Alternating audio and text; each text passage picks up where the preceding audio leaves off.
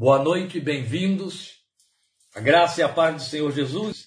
Hoje você está vendo aí o tema, a Celinha já colocou o texto aí direto na tela, né? Ela pegou aí o endereço, a referência bíblica, já colocou o texto. Este é o nosso primeiro texto, porque nós faremos hoje uma abordagem temática, e por ser temática, ela vai funcionar e chegar aos seus ouvidos mais ou menos na, no formato de um estudo bíblico. Não é um estudo bíblico, mas no formato de um estudo bíblico. Pelo menos se você vai fazer um acompanhamento das referências que faremos, Bíblia na mão, você vai se sentir aí como se estivesse participando de uma classe de escola dominical, ainda que seja um sábado à noite. E este é o nosso primeiro texto para reforçar ou para é, é, confirmar o nosso tema que estamos propondo para nossa meditação desta noite, a Mãe Palavra.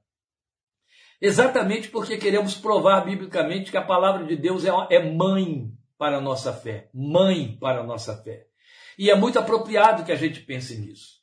Considerando que este é um momento em que a palavra mãe, a presença mãe, a existência do, do, do, do ser humano nessa qualidade e categoria, de ambos os lados, da parte dos filhos que estão com a mente voltada para essa pessoa especial, que é a sua genitora, e a mente das próprias, as mães, é, é, conscientes desta celebração que lhes é feita, e com justo mérito.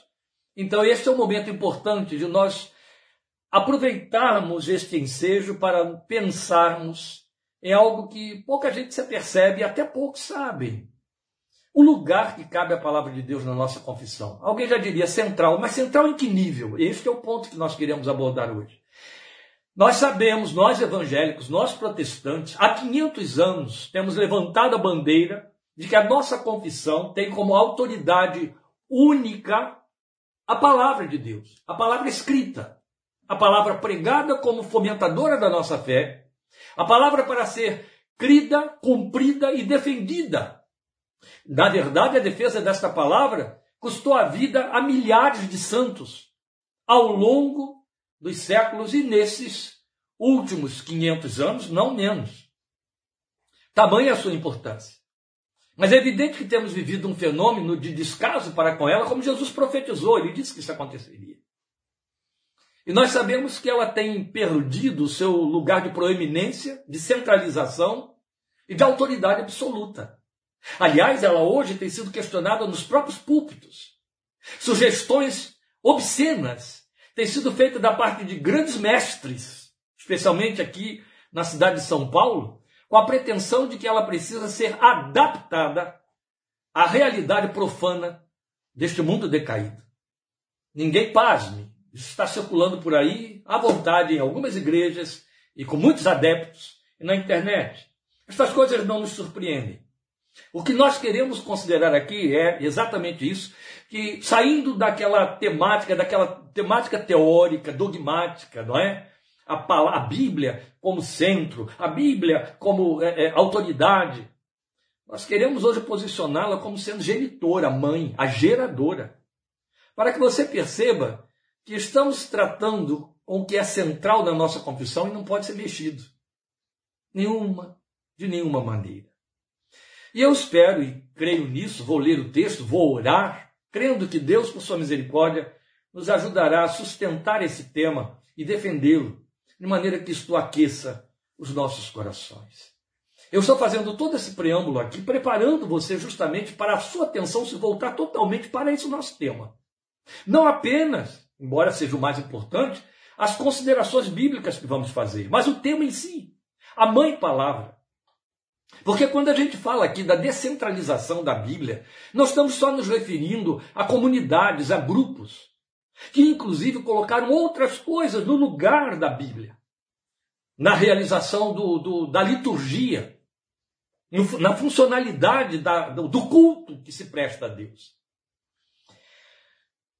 Emergimos de um tempo em que o lugar da Bíblia no culto era aquele lugar em que tudo que ia funcionar. Primeiro, ela ocupava o último espaço da liturgia, não é? Por quê? Porque tudo que ia funcionar em direção, ou dentro do culto, era em direção à preparação de todo o povo, pregador e ouvintes, para o momento da manifestação da pregação da palavra profética de Deus. Sem entrar aqui em terrenos de solenidade, liturgias, etc. Estamos falando aqui da procedência desse procedimento, dessa técnica, porque se tratava de uma preparação para a razão da reunião dos filhos de Deus. Serem alimentados, serem exortados, receberem a palavra da profecia, sabendo que a profecia se baseia nesse triplégio que a Bíblia fala para nós. Ela exorta, edifica e consola. As três coisas precisando acontecer. Sabemos do seu poder inerente, e disto queremos falar esta noite. Mas quando a gente fala de descentralização, não é só com respeito, como eu disse, ao ajuntamento à comunidade. Até por efeito de má influência, ou por conversões questionáveis. Meus queridos, levem a sério isso aqui que é muito importante. Não se confunda, existem conversões questionáveis. Quando eu falo de conversões questionáveis, eu não estou me referindo a pessoas que entram num, num, num auditório evangélico, participam de um culto e depois se entendem crentes, são batizadas, declaradas crentes. Eu me refiro até ao próprio púlpito, à liderança. Conversões questionáveis. Porque não passam, não conseguem passar pelo prisma do que Jesus disse por seus frutos serão conhecidos. E a razão principal, ainda hoje à tarde comentávamos isso com nossos filhos que estão aqui, o fato de que a gente conhece a veridicidade, a procedência, a legitimidade de um confessor cristão pelo lugar que ele dá a palavra na vida dele. Não é pela verbalização que ele faz dela. Não precisa. Você tem aí políticos ímpios, é, confessores de seitas, filósofos, citando verbetes bíblicos o tempo todo. Isso não faz deles cristãos, nem homens tementes a Deus e muito menos que creem no poder da palavra de Deus. Então, o fato de que algumas pessoas, porque frequentam cultos e saem pronunciando Bíblia, é, podem parecer pessoas que foram geradas nesta palavra, está muito longe disso. Nós precisamos considerar estas coisas. É fácil identificar o cristão biblicamente centrado, porque não se trata de uma verbalização, modus vivendi, modus operandi, a forma dele se manifestar na vida. A mãe palavra nós vamos extrair do texto de 1 de Pedro 1, 23, e logo depois eu quero conduzir você aí pertinho, coladinho a Pedro, a Tiago 1, 18. Os dois textos que referendam isso nosso tema, e logo em seguida estaremos orando. O primeiro texto, como a Celinha colocou na tela, quem está acompanhando já pode ter lido, 1 de Pedro 1, 23, vocês foram regenerados, não de uma semente perecível, mas imperecível, por meio da palavra de Deus, viva e permanente. Este não é o único texto que enfatiza que a palavra de Deus é viva. E temos de aprender e entender isso. Ela é viva, ela funciona sozinha. Ela é viva, ela tem vida própria. Viva e permanente. Logo em seguida temos o texto de Tiago, como eu disse, coladinho aí, um pouquinho antes de Pedro, 1,18, em que ele vai dizer para nós, por sua decisão, pela decisão de Deus, não é? O Pai das luzes, de que ele fala no versículo 17, por sua decisão, ele nos gerou pela palavra da verdade. Ele se serviu de quê para nos gerar? Qual foi o útero que Deus usou? Para encarnar a palavra, palavra viva. Ele se serviu do útero de Maria. Para encarnar os filhos espirituais por meio da palavra encarnada, palavra viva Jesus, ele se serviu da palavra viva e é isso de que Tiago está falando em 1,18. Por sua decisão, ele nos gerou pela palavra da verdade, a fim de sermos como que os primeiros frutos de tudo que ele criou. Deus meu. Há tanto a pensar e dizer só nesse texto de Tiago 1,18, mas não é o que faremos hoje. No entanto, vamos tomá-lo como reforço, juntamente ao texto de Pedro 1,23, do nosso tema, a Mãe Palavra. Ore comigo agora, para que o Senhor esteja preparando seu coração, o meu coração, o verdadeiro temor e lugar que cabe a esta palavra nesta noite sobre nossa fé. Obrigado, Pai. Obrigado pela palavra revelada. Obrigado, meu Deus, pelo que ela produz em nossas vidas. Obrigado porque ela é um celeiro de promessas. Por ela somos sustentados. A nossa fé depende total e completamente nela crer, de dela se alimentar. Não existe uma fé que nos sustente oriunda de atos de culto, do, da observação de um sinal ou de um milagre. Essa resposta a esses eventos e fenômenos não permanece, não gera nada, apenas produz emoções, reações mas não produz vida, não traduz vida e vida que permanece. Mas a tua palavra sozinha gera a nossa fé, trabalha o nosso interior, aponta Jesus e nos atrai para Ele, nos alimenta e sustenta todos os dias da nossa vida. Em cada enfrentamento, em cada situação, nos esclarece, ilumina, guia, oh Deus, glória ao teu nome por tua palavra. Queremos te celebrar e dizer como salmista, no Senhor eu louvarei a sua palavra. E rogamos que agora tu a apliques aos nossos corações, que o teu Espírito que a gerou, a ilumine em nossos corações, teu Espírito que a revelou, a traga aos nossos corações e nos ensine, e nos abençoe, e nos edifique, se sirva dela para tratar conosco, porque nela ouvimos a tua voz. Nós cremos, em ti esperamos e oramos pela fé em Cristo Jesus, a palavra viva encarnada, verdade de Deus, hoje e sempre. Amém. Amém. Lindo texto, não é? E lindo também o texto de Tiago 1,18, que foi o último que nós lemos aí, quando ele diz que Deus nos gerou pela palavra da verdade, a fim de que fôssemos como que os primeiros da sua criação. Nem quando Deus criou Adão, ele foi o primeiro. Lembram disso? Na criação de Gênesis, quando ali o Deus Criador é revelado, Adão foi o último ato da criação de Deus. Lembre disso. Então de que, que Tiago está falando? Ele nos gerou pela palavra da verdade para que fôssemos como que os primeiros da sua criação, sim. Porque quando ele criou todo o planeta, ele já tinha pensado no plano da redenção dos homens que ele criaria e que cairiam. E ele já, como disse Paulo claramente para nós em Efésios 2:10, ele já nos pensou e nos elegeu e preparou para as boas obras criadas em Cristo Jesus, para que caminhemos ou caminhássemos nelas. É justamente aí a ideia de Tiago quando ele diz que Deus nos gerou pela palavra para sermos as primícias da sua criação. Coisa linda, não é? Mas o foco que estamos pensando aqui é a palavra como útero, a palavra geradora, a mãe palavra.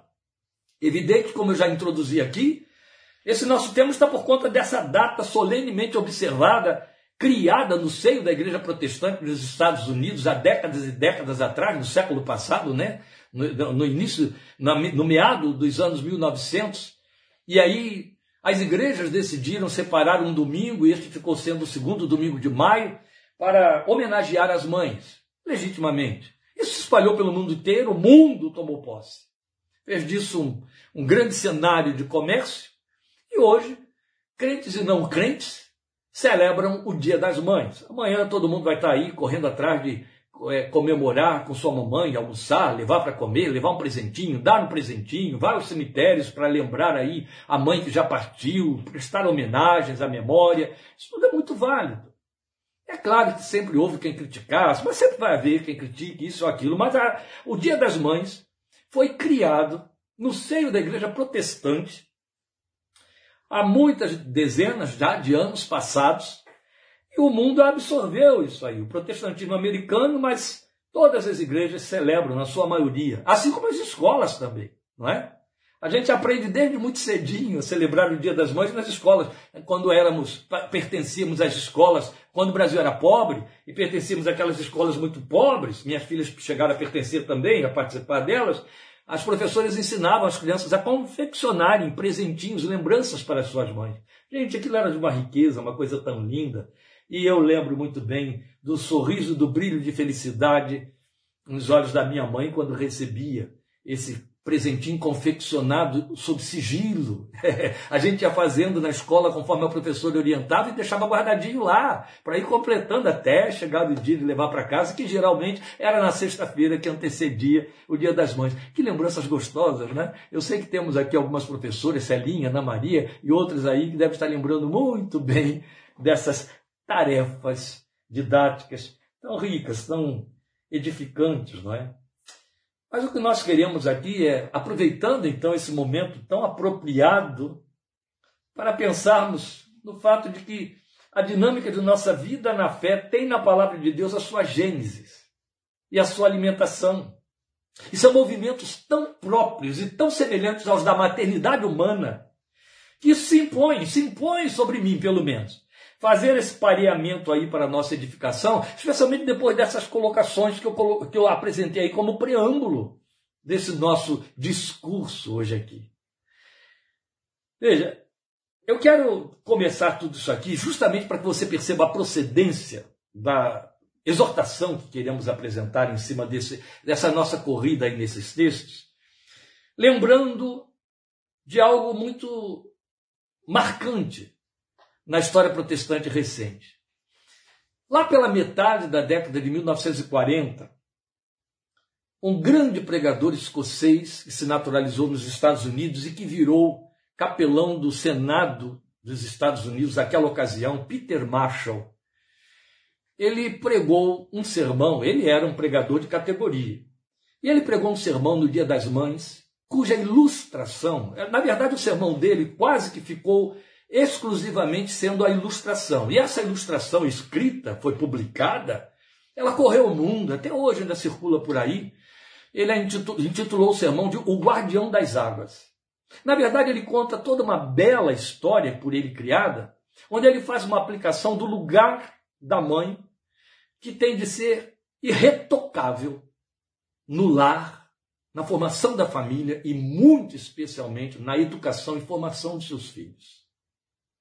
Ora, tenho absoluta certeza, especialmente porque li a biografia de Peter Marshall toda, que ele nunca tomou conhecimento, mesmo na sua época, de nenhuma linha do que a psicologia, especialmente a psicanálise, ensina, fala sobre o papel da mãe na formação da estrutura personal, moral, psíquica do seu filho.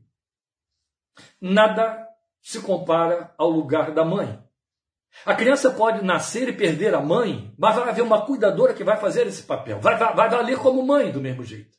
Mas quando falamos da mãe propriamente dita, aquela que tem um seio do qual a criança se alimenta, o neonato, o poder de formação, de organização e de destruição para a mente, para a estrutura psíquica dessa mãe é incomparável.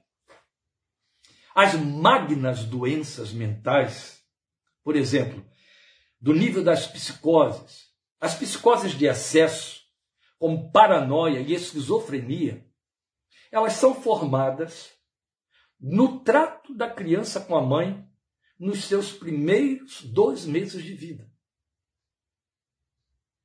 Eu não estou aqui para dar uma aula de psicologia, não estou aqui para dar uma aula de maternagem, mas eu só estou pontuando isso aqui para você perceber a grande importância do que eu vou contar como sendo a ilustração de Peter Marshall sobre um lugar irretocável da mãe na formação da estrutura moral, psíquica, personal do seu filho. Peter Marshall para poder mostrar que a mãe não podia ser mexida na constelação familiar, na formação do filho. Ele contou a história de uma cidadela, é uma história é, é, inventada, fictícia, uma cidadela que era aprazível, era uma estância, é, que era muito visitada por turistas. Ela tinha uma praça central com um lago muito belo, Nesse lago ali voejavam cisnes, nadavam cisnes, várias aves voejavam. Os namorados ficavam lá nas tardes sentados nos bancos. O povo ia à cidade só para ficar ali ao redor daquele lago, águas cristalinas, gostosas. Cidade saudável, salutar. Tudo era muito bom. E é evidente que essa cidade, como toda cidade que se preza, tinha uma Câmara de Vereadores, tinha uma prefeitura. E lá entrou um grupo novo de legisladores para fazer a administração da cidade. E um esperto, um certo dia, percebeu que havia uma despesa que a municipalidade tinha, mês após mês, ano após ano, com um ilustre desconhecido que era funcionário da prefeitura e que ninguém via. Foram verificar quem é esse funcionário, já deve estar muito idoso. Está na hora da gente aposentar esse homem. O que, é que ele faz? Ninguém sabe, ele não vem aqui, não aparece, etc. Ah, ele mora lá nas fontes, nos mananciais do rio que vem e alimenta o nosso lago. E o que, é que ele faz? Oh, ele é um guardião, ele fica lá para tomar conta, para limpar, manter tudo preservadinho. Mas as pessoas vão lá? Não, é lá no alto da serra, bem no meio do matagal, ninguém vai lá. As pessoas só vêm aqui na praça. Gente, isso já tem muitos anos. Temos que ver se esse homem ainda tem necessidade de estar lá e se precisamos continuar mantendo essa despesa. Foram lá. Mandaram uma equipe que chegou até lá e encontraram lá realmente um homem idoso que estava idoso, mas começou o seu trabalho quando ainda estava no vigor das suas forças, ainda era jovem, mas ficou lá dezenas de anos. Foram lá, ele os recebeu muito bem na sua cabaninha e perguntaram a ele: o que, é que o senhor faz aqui? Ah, eu preservo isso aqui limpo, eu não deixo que as folhas virem musgos, que é, é, animais morram aqui nessas águas, para poder manter isso aqui sempre fluindo, limpinho, para manter a cidade lá embaixo bem abastecida e conservadinha. Não, mas isso aí é um serviço que o senhor não pode mais fazer, o senhor já está muito idoso, não é mais necessário. A gente tem maquinários hoje em dia, tem outras coisas que podem cuidar. Nós vamos aposentar o senhor, aposentar o guardião, tirar ele de lá. No início ficou tudo muito bem, inclusive um dinheirinho sobrando, né? No caixa da prefeitura. Mas as semanas foram passando. E à medida que as semanas foram passando, também vieram os meses, e não havia mais ninguém lá para cuidar de manter a fonte limpa. O resultado é que começaram a se amontoar entulhos, folhas, animais que morriam por ali, musgos, e aquilo foi começando a feder, a impedir o fluxo da água. E a água foi diminuindo, diminuindo, diminuindo, até que se estagnou. O lago deixou de ser alimentado. A princípio ninguém percebeu nada, mas aos poucos, os primeiros usuários da água se deram conta de que ela já estava infecta e não prestava mais e começaram a bater asas e literalmente voar. Então as águas começaram a perder a coloração, as aves foram embora, os cisnes também pularam fora, e as águas foram ficando turvas, escuras, mal cheirosas. Começou a surgir doença, problema. E aí começou a queixa, e os turistas também desapareceram, a cidade começou a perder renda, e as pessoas começaram a criticar. O cartão postal começou a virar uma caixa de papelão. Começaram então a questionar os administradores da municipalidade o que, que estava acontecendo, por que, que eles deixaram aquilo ficar daquele jeito, o que, que aconteceu, como foi, até que alguém acendeu a luz e disse: Gente, isso aqui aconteceu porque a gente tirou o guardião lá das águas. A gente tirou o velhinho de lá das fontes e a água parou de fluir, parou de ser alimentada, morreu, lago está morto. O que, que temos de fazer? Cara, nós temos que botar alguém lá para limpar aquilo, fazer essa água fluir de novo, trazer vida aqui de volta. Bem, então vamos abrir aí um, um, um edital e vamos convidar candidatos aí, etc. Apareceram algumas pessoas para se candidatar ao cargo, até por conta do salário ser maior. Mas quando mostravam a essas pessoas onde teriam de morar e o que teriam de fazer, elas desistiam. E aí eles perceberam que estavam com a sua sorte no azar. Não teve outra opção a não ser procurar o velhinho lá, todo quebradinho, e perguntar: o senhor quer voltar? ao seu lugar de origem, e o velho estava ansiando para voltar àquele lugar de onde o baniram. Ele disse: É para já. E o puseram lá de volta. Quando puseram aquele homem já velho e quebrado de volta à fonte das águas, ele não perdeu tempo. E ele começou a limpar, a restaurar, a fazer o que fez a vida inteira, do que era mestre. Liberou tudo, limpou tudo, a água voltou a fluir, voltou a limpar, começou a entrar lá no lago outra vez, a limpar o lago, limpar o lago, limpar o lago, e meses depois, tudo já estava de volta no lugar, as aves voltaram, o povo voltou ao seu lugar. Peter Macho encerra sua ilustração para dizer: esse é o papel da mãe na vida de uma família, na formação de um filho. Tire a mãe desse lugar e as águas vão deixar de fluir, de alimentar e de produzir vida. Outras coisas infecciosas vão ocupar esse lugar e vão transmitir morte e vão matar a vida do filho do lar. Vão matar a herança, vão matar a história, vão matar a honra. A mãe é a grande guardiã da integridade de seus filhos. Volto a dizer, Peter Marshall não fez nenhuma consulta psicológica e psicanalítica para produzir o seu sermão.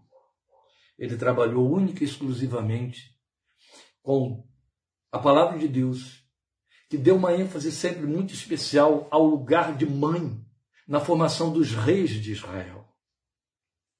Meus queridos, é exatamente este lugar em que Deus colocou a sua palavra no lago alimentador da nossa confissão, da nossa espiritualidade, da nossa fé.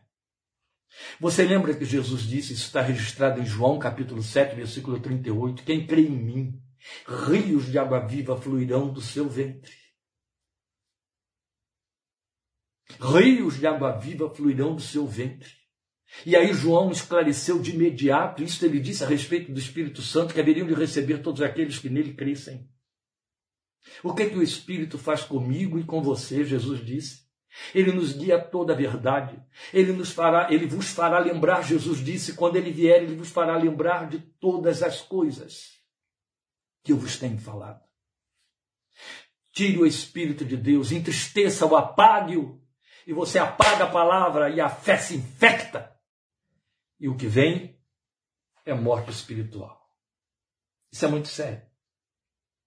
Então eu pretendo mostrar esse lugar da palavra na maternagem da nossa fé e confissão, e aí eu não vou ocupar tanto o seu tempo.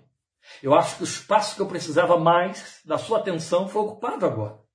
Eu quero agora reforçar apenas verbalizando a palavra de Deus para você, dando referêndum a isso que nós acabamos de expor. Então vou usar outros textos além do texto de Pedro aí para dar esse reforço, mas eu quero ainda voltar ao texto de Pedro. Porque o texto de Pedro diz para nós, foi o que você leu no versículo 23 do capítulo 1, que fomos regenerados. E essa regeneração não foi feita de uma semente perecível, como os zigotos no útero materno. Não foi de uma semente, mas foi de uma semente imperecível. Aquela que não acaba, aquela que não se corrompe, aquela que não se destrói. Por meio da palavra de Deus, ele disse que é viva e é permanente. E aqui está um ponto de que poucas pessoas se dão conta. O que Pedro está dizendo aqui para nós é que a palavra é como uma mãe geradora.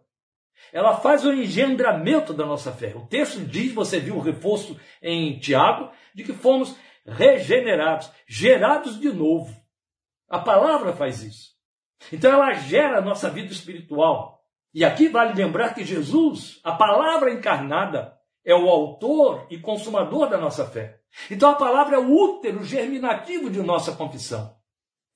Mas eu chamo a sua atenção para o fato de Pedro enfatizar, e dando reforço a isso, nós temos o texto de Hebreus 4, 4, 12, de que a palavra de Deus é viva e eficaz. Paulo escreve aos Tessalonicenses e diz a mesma coisa, capítulo 2, versículo 10, a palavra de Deus é viva então nós temos minimamente três textos de três autores diferentes, inspirados pelo Espírito de Deus, para dar reforço a um argumento pouco percebido, que a palavra de Deus é viva. Eles não estão fazendo elogios, eles estão posicionando, revelando algo de que poucos se percebem. O que vem a significar palavra viva, que a palavra é viva, é porque ela é bela, é porque ela é superior aos pensamentos humanos, às filosofias de todas as épocas? Não. Quando ele diz que ela é palavra, a palavra é viva, está dizendo que ela trabalha sozinha. Ela opera, ela se pensa, ela realiza, ela faz coisas acontecerem.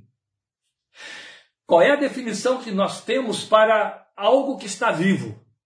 Funciona. Algo que está vivo, reage, por isso está vivo. Minimamente, essas são definições que se aplicam para explicar a palavra viva sobre a nossa fé.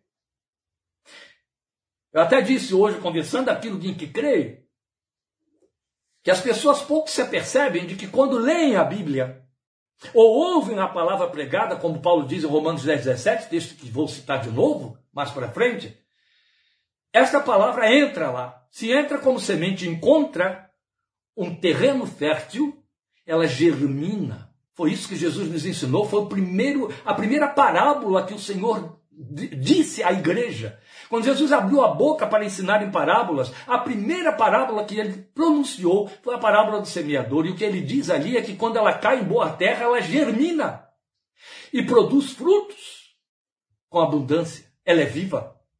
Este é o sentido de que ela é viva. Você sabe que quando você planta uma semente, um caroço de feijão, um caroço de milho, um grão de milho ou de feijão, e começa a arrebentar, ele começa a expulsar grânulos de areia que estão sobre ele e começa a arrebentar um pequeníssimo broto, você entende que medrou, que viveu, está vivo, germinou a semente. A palavra faz isso. Ela fica jogada dentro do coração e ela produz vida. Esta é a razão porque algumas pessoas procuram fugir dela, procuram distorcê-la pelo fato de que, de alguma maneira, o comportamento, a forma de viver, a forma de se pronunciar, o testemunho vai contrariar essa palavra, então a pessoa precisa não fazer contato com ela, não ouvi-la, para não ter dores de consciência, não ter desconfortos, não ter respostas a dar. Fazem fugas. Isso prova minimamente que a palavra que está ali dentro atua, ela está produzindo. A história da igreja está pontilhada de não poucos, mas milhares de experiências, e você certamente deve, deve contar entre estas, do trabalho do Espírito, te trazendo à memória em momentos significativos, de necessidades imprescindíveis, respostas de Deus sobre a palavra que está semeada dentro de você. Aflora na sua memória sem que você se dê conta Aflora na sua memória no momento em que você está cheio de inquietações e de questionamentos. Ela vem. E você nem se dava conta de que ela estava lá dentro. Se admira, se surpreende. Bate palma para a sua memória, nada disso. É o Espírito Santo que habita aí dentro de você, não tem nada a ver com a sua memória. Ele jogou na sua memória, mas ele fez esse trabalho. E a palavra sozinha, de alguma forma, te traduziu uma resposta, te traduziu um conforto, um consolo, te deu segurança. Respondeu. Ela é viva. Não só. Quando você, crente, fiel em Jesus, que teme ao Senhor, que tem esta palavra como centro na sua vida, que a obedece, qual é a primeira regra para que haja uma maternagem perfeita na vida de um filho? É essa mãe levar o seu filho a ser obediente ao que ela diz, ao que ela estabelece, à orientação que ela dá. Sem, esse, sem essa responsividade de, de, de obediência, o trabalho dela fica infrutífero. A palavra de Deus requer a obediência. E às vezes você se dá conta, e não poucas vezes, de que está recebendo, sentindo um desconforto ou tendo uma orientação confortável numa certa direção por conta do que está plantado lá dentro de você. Há uma ordem impressa. Há uma convicção que foi colocada e que norteia a sua vida e que direciona você e que te traz respostas e que preserva você de acometimentos, de erros, de decisões questionáveis.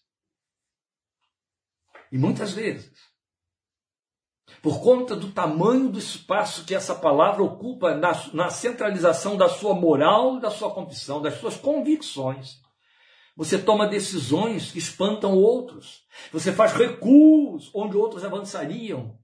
Porque dentro de você há um freio. E esse freio se chama Palavra de Deus. Ela está aí dentro. Ela é uma mãe orientadora, gerando vida. E quando Pedro diz para nós, e o autor de Hebreus, e Paulo, escrevendo aos Tessalonicenses, dizem para nós que ela é viva, o que ele está dizendo é que ela está trabalhando, ela não para. Viva e eficaz, Paulo disse. Viva e eficaz, o autor de Hebreus disse. Ela está trabalhando, ela está operando. Ela não fica esquecida e latente. Ela age, ela funciona, ela gera nossa vida espiritual. Depois você vai ter Pedro nos apresentando que essa genitora, que é a palavra, ela tem a superioridade comparativa às mães, porque as mães são perecíveis. Esta palavra não é. Ela se mantém viva dentro de você até seu último instante. Você pode até esquecer orientações que entraram pelo ouvido, vindas da parte da sua mãe, mas há aquelas que ficaram impressas no espírito, especialmente as que surgiram nos seus cinco primeiros anos de vida. São as que marcam para sempre. Mas da palavra você não esquece. Aquela é possível, porque é perecível. Mas esta não é, porque é imperecível e permanente. Pedro diz, ela permanece. Isso é lindo, não é? Permanece. Nunca perde seu poder de retidão e de eficácia. Mas veja, qual é a primeira significação simbólica da mãe para nós quanto filhos, quando filhos? Você já se deu conta, você que tem o privilégio de ter mãe viva, mãe idosa, você que já atingiu a idade da maturidade com umas boas décadas, então, então tem uma mãe viva ainda, com as cães em brancas, ruguinhas na pele, já meio curvadinha, a mãe idosa, mas ainda atuante, ainda operante. Qual é a melhor memória que você tem a respeito dessa mãe? Tudo bem, você pode me dizer o carinho, o trato, o toque. Mas você há de convir, você casou, saiu de casa, ficou adulto, adulta. Esse toque não existe mais. Deixou de existir há muito tempo. Ele pode até sair pelos olhos, etc., mas ele não existe mais. Mas há uma coisa que está grafada na sua memória. Mãe é símbolo de comida, no bom sentido. Você vai lembrar sempre, se não de toda a mesa, de um prato. Sempre vai haver na experiência de todo homem, de toda mulher, um momento em que ele vai dizer para um amigo, para um colega, para um cônjuge, para uma outra pessoa: minha mãe fazia um prato, minha mãe preparava isso aqui, aí eu me lembro, ou eu sinto saudade, ou eu desejo, ou eu queria, ah, se hoje eu tivesse aqui esse prato feito pela minha mãe. Faz parte da experiência do ser humano. É muito interessante. Ah, tudo bem, a gente sabe daquelas mães que não cozinham mesmo. Nunca fizeram isso. Esse fenômeno inverso existe. Coitadas e coitados desses filhos. Mas indo aí para as condições normais de temperatura, a grande maioria faz nem que seja um feijão diferenciado. Isso fica na memória, é grafado para sempre. A mãe é alimentadora. Ela é naturalmente alimentadora. Mesmo que ela compre a sua comida, há uma forma toda diferenciada de dar esse alimento ao filho, de levar esse alimento até ali, até a sua boca. Bem, ela na verdade começa a alimentá-lo com parte dela mesma, né? na amamentação, no aleitamento aí dos primeiros meses de vida, os primeiros dois anos. Mas não é exatamente o que a respeito dessa palavra nos diz Romanos 10, 17, que a fé vem pelo ouvir e ouvir a palavra de Deus. Mas outro tanto, nós vamos ter Jesus dizendo que o homem não vai viver só de pão. Ele está citando também Deuteronômio 8,2, que o homem não vai viver só de pão, mas de toda a palavra que procede da boca de Deus, isso está em Mateus 4,4, foi o que ele disse para o diabo, o tentador, e é uma verdade, ele tirou lá de Deuteronômio 8,2, onde o diabo também tinha ido para confrontá-lo na tentação. Nem só de pão viverá o homem, mas de toda a palavra que procede da boca de Deus, o que mostra aí a diferença que Pedro nos apresentou entre a mãe perecível e a palavra que permanece e que é imperecível. Porque o pão que a mãe pode produzir pode cessar, mas a palavra permanece. E ela é toda um alimento. Toda ela serve para alimentar. Você pode ser é, seletivo nos pratos feitos por sua mãe. Pode ser. Não, eu não gosto disso aí. Ah, esse prato eu não gosto. Não, eu prefiro comer isso que está aqui. Não, vou deixar isso aí para outra hora. Ah, mãe, isso aí eu não gosto, não. Então você pode dispensar determinadas coisas. E algumas você até vai dizer, não serve para mim, você sabe muito bem, eu desenvolvi uma alergia. E aí não posso comer esse prato. Mas está escrito, e Jesus disse, que você pode se alimentar de toda a palavra de Deus. Isso significa que o livro de Jó também é um bom prato servido à mesa. É importante que eu diga isso aqui, porque surgiu entre nós alguns capciosos filhos do engano e do sofisma, entre nós evangélicos, dizendo que o livro de Jó é o livro de um homem fracassado, porque não coaduna com a sua confissão ufanista mentirosa, né? de que o crente só prospera, só se dá bem, não adoece, e da mão de Deus só vem coisas muito boas, e que só as coisas ruins só vêm da mão do diabo, e então o livro de Jó é o livro de um fracassado, não deve-se nem ler. Eu, eu, eu, há muito tempo ouvi a proposição de um tonto desses dizendo ao seu povo que se quisessem rasgar o livro de Jó e tirar do meio da Bíblia não ia fazer falta. Ele ocupa um púlpito. Toda a palavra Toda a palavra é alimento para a nossa fé. E aí é um ponto importante a considerar: como ela é uma mãe alimentadora, você tem de comê-la toda. Aliás, Deus usou esse verbo de forma muito literal para Ezequiel e para João. Mandou que comessem da palavra, comessem. Literalmente comessem. O coitado de Ezequiel teve que comer lá do rolo de pergaminho, porque Deus mandou ele comer. E ele disse para ele, um e outro, ela vai ser amarga na tua boca, vai ser doce na tua sua boca, mas amarga no seu ventre. Ela é uma mãe alimentadora, mas ela é cuidadora. Você sabe do que eu estou falando, você que é mãe e você que é filho. Não tem como, onde correr. Qual mãe não é desvelada e exageradamente cuidadosa quanto ao seu filho? Um cuidado que o filho quer dispensar muito cedo, especialmente o filho homem, não é? Mas é indispensável quando se trata da palavra de Deus. Lâmpada para os meus pés é a tua palavra. Aqui no interior de São Paulo, aqui em Analândia especialmente. Então tem muito pouca gente aí que vai que toma conhecimento ou que sabe disso que eu vou dizer agora. É muito frequente a gente ver tarde da noite, por volta aí de 10 horas da noite, pessoas andando pelas ruas usando lanterna. Hoje eles usam o celular, a lanterna do celular, mas é muito comum. Nós temos cobras, especialmente no mês de setembro, que atravessam as pistas. A gente esbarra com elas. Eu moro numa área rural, viu, gente? Não estou no meio do matagal, não, mas é uma área rural. A minha rua aqui não tem calçamento, glória a Deus. Tem mato aqui para tudo quanto é lado, ar puro, maravilhoso. E tem cobras. Então, por conta de evitar buracos, por causa da escuridão da noite, porque temos várias áreas aqui ainda não cobertas por iluminação pública, né? É evidente que isso tem a ver com descuidos de administração, mas existe. E aí as pessoas caminham pela beira da estrada, muito especialmente, eu estou aqui bem perto da rodovia, e elas caminham com lanternas dos seus celulares iluminando o chão. Elas precisam disso para não tropeçar, para não esbarrar com o que não deve, para poderem saber por onde devem ir. E, de certa forma, para sinalizar, especialmente quando vem veículos. Aí o veículo vê né, que ali há uma luz, há uma pessoa passando por ali. O texto de Salmos diz que a palavra de Deus é lâmpada para os nossos pés. Ela ilumina os nossos caminhos.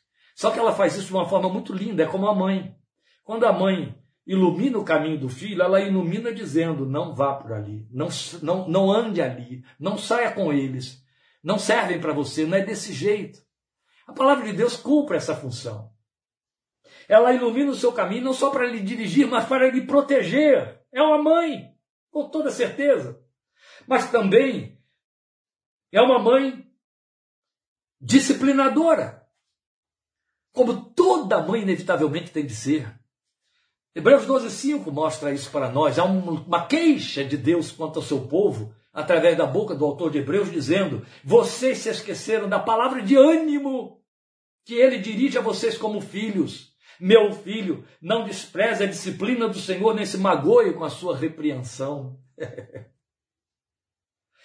é fato. Ela é uma vara de correção na nossa alma e como precisamos disso. Como necessitamos das cercas que ela levanta, não apenas para nos de, de, é, defender, mas para mostrar os limites que não devemos ultrapassar. Porque estamos no mundo mas não somos dele. Mas se a palavra não estiver iluminando o nosso caminho e não servir de vara de disciplina, vamos derrubar as cercas, vamos pular as cercas, ou diremos que não há cerca de forma que o trânsito entre reino e mundo se torna frequente e imperceptível. Mas ela é bondosa. Por mais disciplinadora que a mãe seja, a imagem da bondade materna é o maior registro que a gente leva na memória. É o maior registro. Uma das coisas que mais machuca o órfão, o órfão adulto, é que isso faz parte da experiência de todo ser humano com respeito aos mortos em geral, especialmente se esse morto for mãe, se esse morto for um pai, alguém do seu afeto direto, um cônjuge. Na experiência da vida, a gente tem maus momentos, muitos maus momentos, especialmente na adolescência. Eu acho que não há um filho que não tenha mau momento na relação, no trato com seus genitores do que o adolescente. Não tem um. Porque é evidente, é o momento do conflito pessoal e onde as restrições se tornam mais intensas da parte dos pais, especialmente da mãe, que é com quem ele convive mais. Então, nessa hora, tem muita bronca. Nessa hora tem muita disciplina, tem muita proibição, e vem muita raiva, e muita revolta, e muito bater de porta, e muito sacudir de pés, e muito palavreado, e bater de ombros, e por aí. São os maus momentos. Os maus momentos da incompreensão de uma mãe. Existe a mãe egoísta, a mãe que exagera, que exige, que pede. E esses maus momentos, eles marcam, magoam. Essa mãe morre. Esse pai morre. Até um amigo, quando morre, há um, um processo quase que automático na nossa mente de fazer uma anulação, se não no todo, mas em grande parte, dos maus momentos, das más memórias, das más lembranças. E outro mais, outro tanto, é um processo nosso, é um processo de consolação do luto, que a nossa psique trabalha isso gratuitamente. Ela faz compensação e ela coloca no lugar das más memórias as boas memórias as boas lembranças, os bons e melhores momentos. É um processo natural nosso. E eles ficam. E a gente se abre para eles porque a gente quer esse consolo.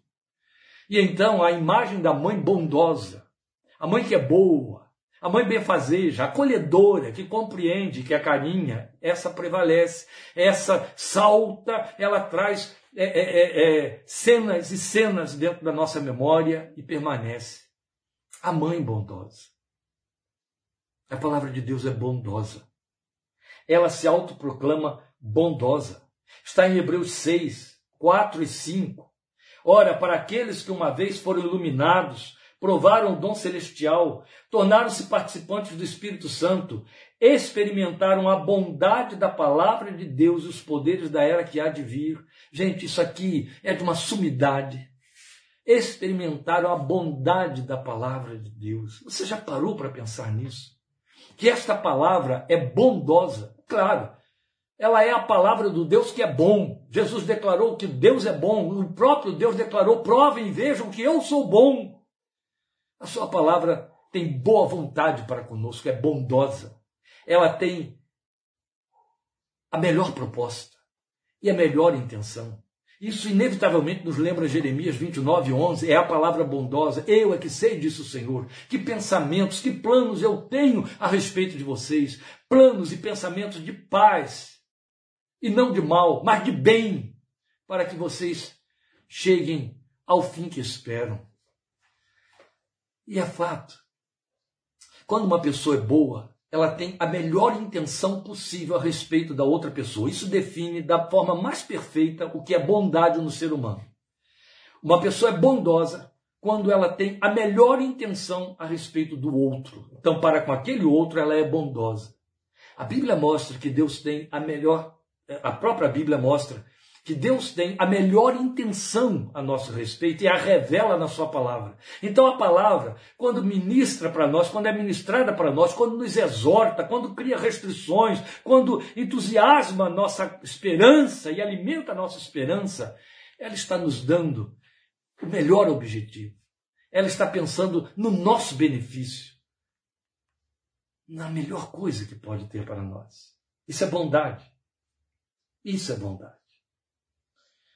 E a palavra também é uma mãe transformadora. Aqui nós temos um ponto diferencial entre essa mãe imperecível e permanente de que Pedro falou e a mãe perecível, aquela que tem suas limitações por conta da sua humanidade, é falha e mortal. A palavra de Deus é uma mãe transformadora que supera incomparavelmente a mãe humana.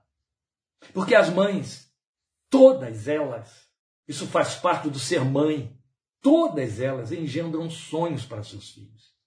Elas começam a engendrar esses sonhos antes mesmo de engravidar. E quando os filhos já estão sendo engendrados nos seus ventres, elas vão elaborando esses sonhos. O primeiro sonho que a mãe tem, ela procura compartilhar geralmente com o marido ou com seus é, é, familiares, é o nome dessa criança. Geralmente escolhe dois porque ainda não sabe o sexo. Hoje em dia, como todo mundo tem condições de, de, de descobrir o sexo através de ultrassons com muita antecedência, o nome se fixa. Então a primeira coisa que se corre atrás para fazer é nome. E nenhuma mãe escolhe um nome que ela considere feio.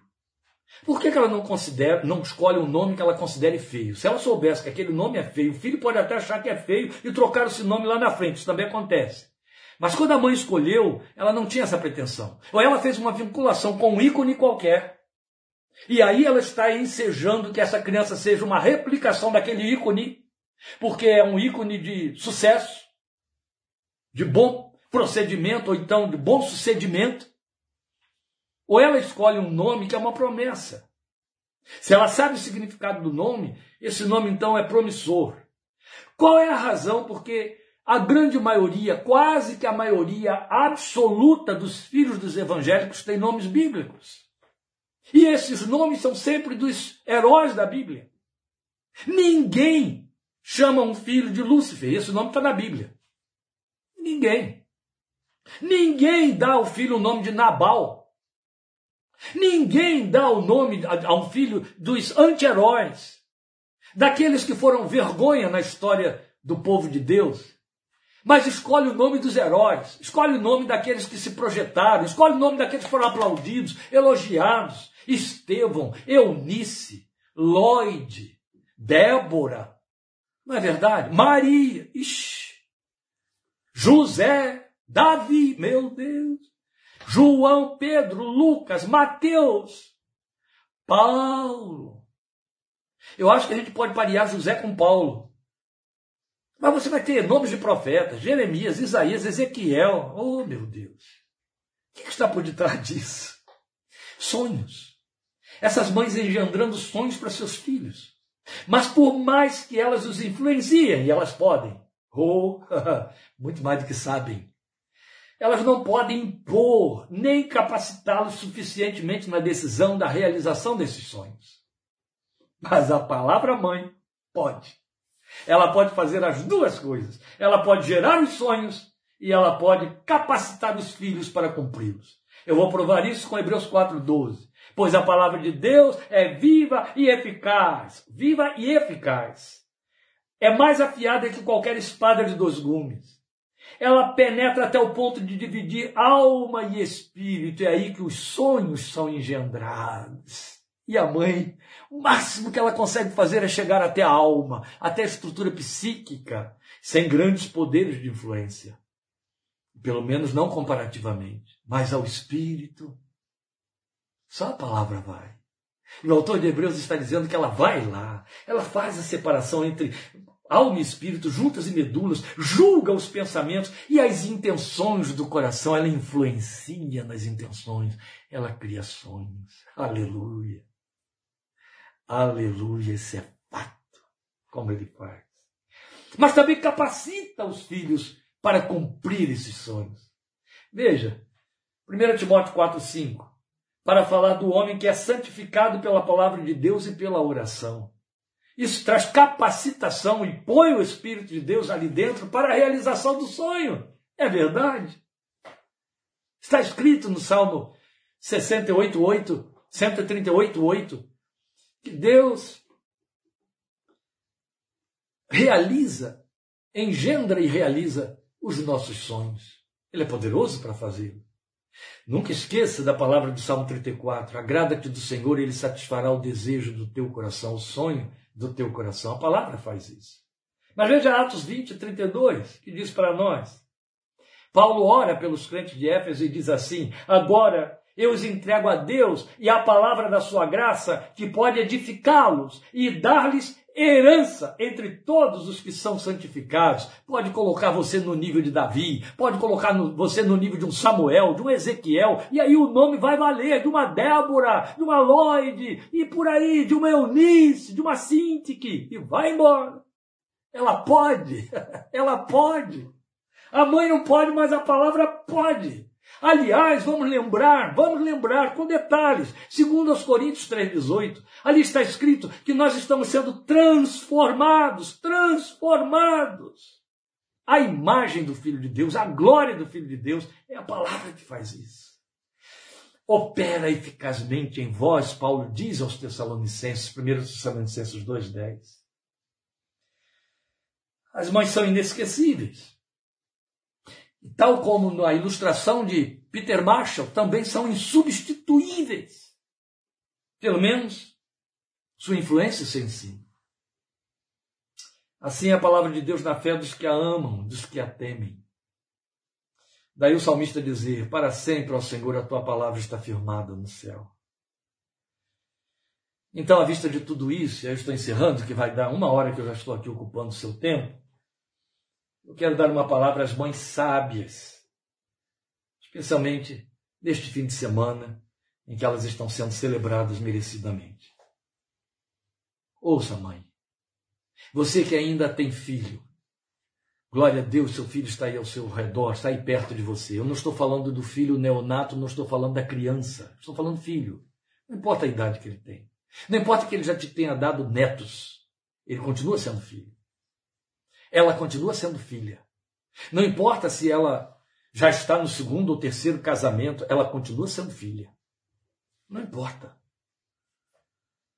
Então você que tem filho, você que é mãe, a palavra de Deus é a sua poderosa aliada na realização na vida de seus filhos de qualquer idade, para uma experiência de comprometimento eterno, acima de qualquer comparação. Hoje eu lamento quando eu vejo mães confiando a escolas e a cursos específicos a instrução do seu filho. Quando a Bíblia diz ensina a criança no caminho que deve andar e mesmo quando for velho não se desviará dele. Isso já prova que essa mãe não crê nesta palavra. E acredita que cursos, terapias, escolhas de ambientes, formadores, é que vão gerar a transformação da vida de seus filhos. Não. Outras dizem: ah, mas quando meu filho era criança eu não era crente, pelo contrário, era pagão mesmo. Não importa, agora você é crente, o Espírito de Deus habita dentro de você e você ainda é mãe, você ainda tem poder de influência. Abençoa seu filho com a palavra. Brinda-o com a palavra. Junto do presentinho que você dá, junto da comidinha que você prepara, do farnel que dá para ele. No momento em que o afaga, dá um abraço, um beijo, amanhã ele vai visitar você. Joga uma palavra no seu ouvido, palavra de Deus. Deixa a palavra de Deus ser ministrada, faça dela sua grande aliada. Quando ele vier lhe pedir um conselho ou uma oração, ministre a palavra. O Espírito de Deus te orienta, mas faça dela sua poderosa aliada na realização da vida desses filhos. Não importa a idade, não importa a experiência que ele tenha, não importa que ele se revele altivo, superior a você. Joga a palavra. Passa a espada por baixo, derruba a altivez, mas usa a palavra. Use-a. Fale dela, fale nela para eles, a tempo e fora de tempo, como Paulo recomendou a Timóteo. Lance a semente. Foi exatamente o que Jesus disse, que está lá na parábola do semeador, Lucas 8,11. Este é o significado da parábola, o Senhor disse. A semente é a palavra de Deus, crente, crente mãe, mãe crente, Creia nisso, ouça isso, guarda isso no seu coração. A palavra de Deus é semente, sempre será semente. Lança a semente a tempo e fora de tempo. Como diz Eclesiastes, não sabe, sem saber para onde ela vai cair, mas lança, lança a semente, lança a palavra como semente, lança na oração, lança nas referências, lança nos aconselhamentos, lança no acarinhar, joga a palavra, deixa ela entrar, ela é semente, a seu tempo há de produzir, porque Deus declarou: eu velo sobre a minha palavra para cumprir. Aleluia! E Ele cumpre isso na nossa vida. Ainda hoje à tarde, meu genro estava me lembrando isso é fato. Jamais abra mão de seu lugar de guardiã, de conselheira, de guia, mesmo que eles não peçam a sua orientação. Daqueles que lhes foram confiados, nunca abra mão, porque senão a água vai parar de fluir e vai contaminar o lago da vida, entende? Parabéns a todas as mães. As mães presentes, as mães futuras, e também a memória daquelas que ficaram eternas no amor de seus filhos. Deus te abençoe. Deus te abençoe pela mãe que você tem, pela mãe que você teve. Deus abençoe você, preciosa cooperadora de Deus na criação. Mãe.